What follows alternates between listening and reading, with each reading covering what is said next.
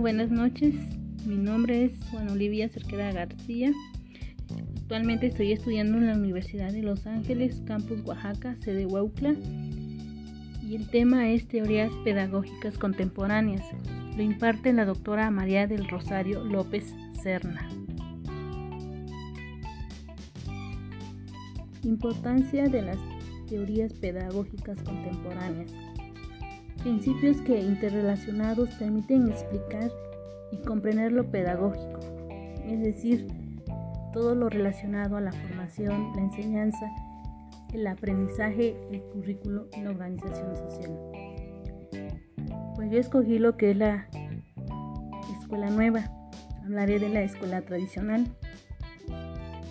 Desde entonces y que luego siguió durante buena parte del siglo, criticaba el papel del profesor, la falta de interactividad, el formalismo, la importancia de la memorización, contraria a la construcción o a la significatividad, la competencia entre el alumnado y sobre todo el autoritarismo del maestro. Entonces, ¿qué hacía la escuela tradicional? que ahí nada más formaban, eran autoritarios, docentes, nada más se dedicaban a memorizar y teníamos que competir con los demás estudiantes. La escuela nueva fue un movimiento educativo tan interesante como a la vez complejo y amplio, desarrollado a partir de las décadas finales del siglo XIX e inicios del, del segundo milenio esparcido sobre todo en Europa y Norteamérica. Una de sus características fue de que ya no se ve al niño como un ser pasivo, la ruptura con el modelo de enseñanza tradicional, la renovación metodológica tiene en cuenta los intereses del niño. El alumno se posiciona activamente ante el aprendizaje.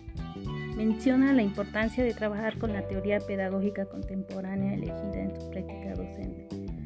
Bueno, porque pues, para mí sería muy bonito preparar al, al niño para que el día de mañana él pueda respetar desarrollar su propia personalidad y así formar el carácter y, y desarrollo atractivos intelectuales, artísticos y sociales propios de un niño, en particular mediante el trabajo manual y la organización de una disciplina personal libremente aceptada y el desarrollo del espíritu de cooperación, la coeducación y la preparación del futuro ciudadano un hombre consciente de la dignidad de todo ser humano.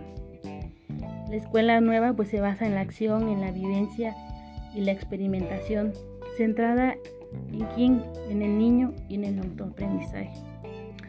Piaget decía que el rol docente resultará profundamente redefinido.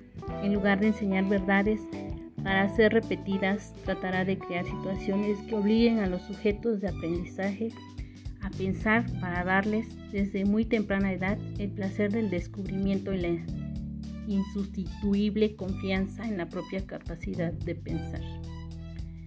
Bueno, y concluyo esta participación con la siguiente frase. La enseñanza debe ser por la acción, la educación es la vida, la escuela es la sociedad. Otra frase, lo ideal no es que un niño acumule conocimientos, sino que desarrolle capacidad.